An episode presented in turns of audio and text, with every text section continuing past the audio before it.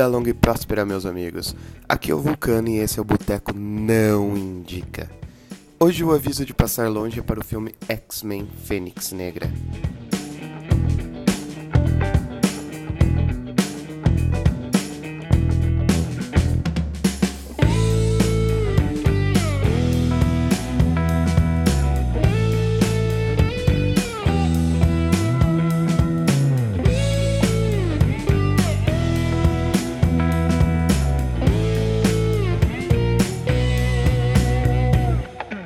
Vamos para a sinopse. Jean Grey começa a desenvolver incríveis poderes que a corrompem e transformam em uma fênix negra. Agora, os X-Men precisam decidir se a vida de um membro da equipe vale mais do que todas as pessoas do mundo. Beleza, finalmente terminaram os filmes do X-Men feitos pela Fox.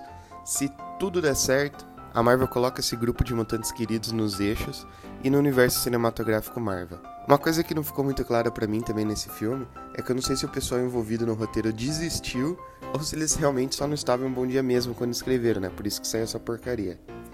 Quanto ao elenco, não tem do que se reclamar. É um elenco extremamente estrelado e de bom nível, mas que não aprenderam a fazer o milagre necessário para salvar o filme. Essa porcaria tem uma duração de 1 hora e 53 minutos e recebeu uma nota 5, chegou nem na média.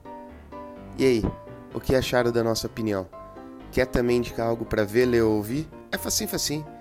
Para dúvidas, reclamações ou sugestões, estamos no Instagram geeks_league.